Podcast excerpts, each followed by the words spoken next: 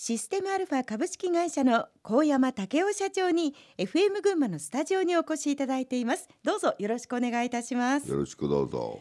高山社長は渋川市のご出身だそうですね。はいそうです。子供の頃から将来は会社の社長になりたいと考えるようなそんなお子さんだったんですか？とんでもないです。ただの田舎のこの腹たらくしい小僧みたいで畑の中を飛び回ってたような子供でした。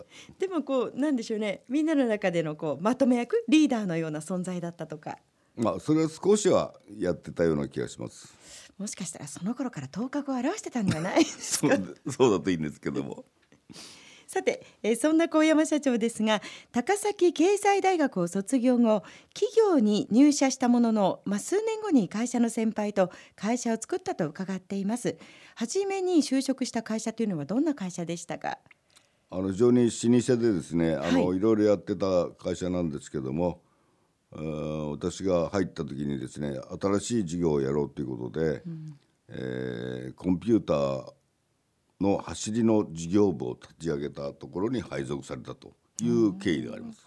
その走りのことをなさっていたということでそれはもう希望通りの会社だったということなんですか？いやそれが人生わかんないものでですねあの電気だとか、うん機械だとかっていうのは私は大嫌いなんでえできるならばそういうじゃない会社に行きたかったんですけどもたまたま回されてるところがそういうコンピューターの走りの事業部のところに配属されちゃったという変な運命ですよね。不思議な運命でもその頃からこう最先端を仕事を通じて見るそんな機会があったんですね。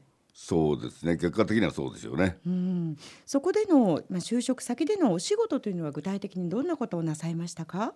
営業です。あのそういう小さいコンピューターを県内に売りはい。歩く営業マンとして教育されたということですよね。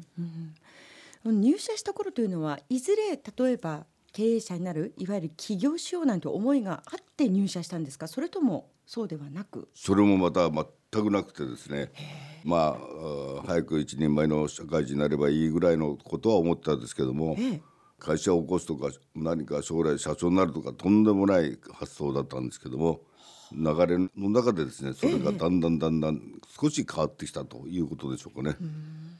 その後そちらの会社を退社して、まあ、起業を考えたわけですよね。そうですね。それはね、先輩と出会ってはいなんか学生のノリみたいな形でですねよし行こうかということで スタートしちゃったというのが事実です。会社員を何年ぐらいして何歳の時に起業することになったんですか？3年間やっててええだから2 5 6の時に辞めてスタートしたということですよね。うわ周囲の反応いかがでした？みんなバカじゃないかというようなあー言い方をされて「お前大丈夫か?」という話はよく聞きました。起業した会社というのは、まあ、どういうことをやろうというのも決めてもちろんあそれは決めました。あのそのコンピューターらしきものをですね、えー売る会社を作ろうということですよね。らしきというのは小山社長。らしきってどうしてそういうなるかっていうとですね あのいまいちそのコンピューターでもないし計算機でもないその中間ぐらいのものが出たんですよ。ええその後オフコンオフコンって言われたんですけど、そのマッと前ですよね。作評機みたいな。会計機プラスアルファみたいなものだったもんですから、今から思えば本当にあのおもちゃみたいなコンピューターだったと思うんですけどね。そのコンピューターらしき機材を、まあ、売るというのがでは事業内容だったと。そうなんですね。うん。その事業はうまくいきました？時代の流れがですね、ええ。後押ししてくれたためにそこそこの売り上げはですねまあ出せたと思っております。でその後なんですけれども小山社長は独立してご自身でシステムアルファを設立していくんですけれどもこの先輩とご一緒にやって一度起業してそれではご自身としては満足いかなかったんですか？そうなんですね。だんだんあの企業っていうのはこういうことかっていうのがだんだん分かってきてですね自分のやりたいことをやりたいというように、まあ、頭がなってきたと。そうすると最終的には自分の会社を作るということじゃないとこれは夢は実現しないという結論に達してですね、あのスタートしたということですよね。先輩とご一緒にやってた会社というのは何年ぐらいして10年やってました。10年。はい。その後、まあ、起業したと。そうです。これ考えてみると2回目の起業になるわけですね。そうなんですね。ですからあのストーリーがあってないようなもんで行き当たりばったりつば行き当たりばったりですしまあそうなったことは事実ですね。そして、えーそこのご自身で始めた会社システムアルファではどのような事業を行おうと思いました？あの先ほどわけが分かんないコンピューターの走りみたいなのって今度はオフィスコンピューターってしっかりとしたネーミングがつくようなええ。その商品がその頃出始めて、これだったらいけるというようなうん自信があったもんですからそれを群馬県で販売する会社を作りたいということで富士通のオフィスコンピューターをはいディーラーですよね。自動車ディーラーとかそういった意味でのディーラーですよね、はい。になりたいということでスタートをしようと。決意したわけです。独立の準備というのはいつぐらいから始めたんですか？いやもうその36の時にええ。スタートしたんですけども、その本当に数ヶ月前にから準備ですから何もないってことですよね。資金というのはその数ヶ月の間でどういうふうに集めていったんですか？ええそれはよくあの担当会計事務所に先生に言われたんですけども、ええ。普通会社を作る時には資本金を貯めてはい。でそこからスタートするんだと、そしたら小山さんは資本金をないんでどうして始めるんだというご指摘をいただいたんですけども、もうやりたいことが先行ですから金がなくてもできるというような乱暴なお話なんですよ。でもう借り入れからスタートしたと。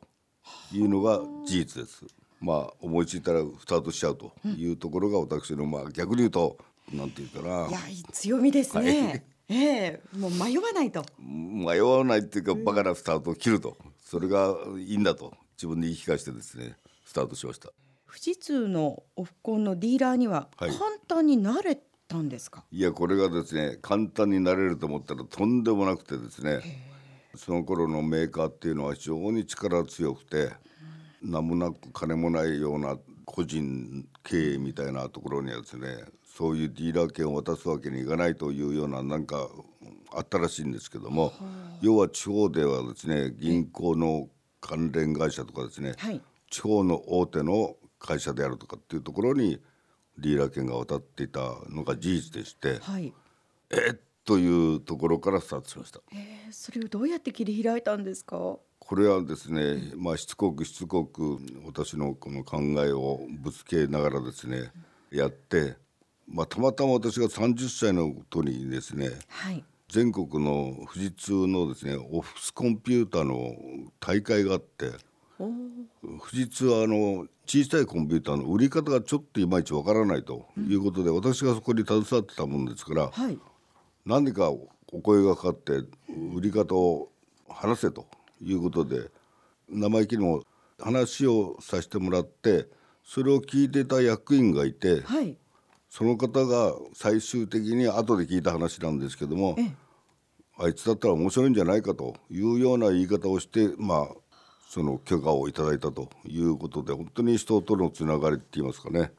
私でも今経営の柱にしてるその人と人とを大切にっていうようなものをこういうことからも学ばせていただいたということでしょうね。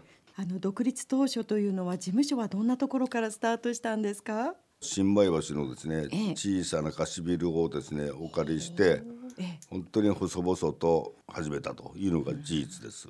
どのぐらいの、まあ、スタッフでスタートをしたんですか？30坪ぐらいのスペースでですね、はい。3人でスタートしました。小山社長入れて？はい入れてです。そうですか、はい。その3人でどのように事業を進めていったんですか？例えば顧客の開拓とかは。えそれはもう全く飛び込みでですね、一つ一つ丁寧に、ええ。まあ、お客さんにご理解いただいて、スタートしたと。最初はもっと簡単に考えてましてですね、ええ。ただそうなるとですねシステムアフラって誰も知らないわけですよ。とお前どこの会社だとどこでやるんだとかっていうところからの質問があって、中には見に来ると。そうですか。ことですね。当然なら見に来られてもですね、非常に恥ずかしいようなオフィスですんで、がっかりして帰る人もいたしまあここからスタートかと言ってくれるような方もいたというのも事実です。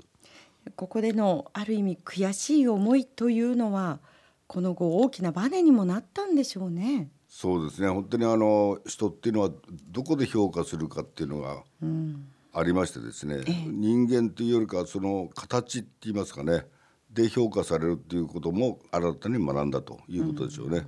え当時はどのような目標を掲げてスタートしたんですか？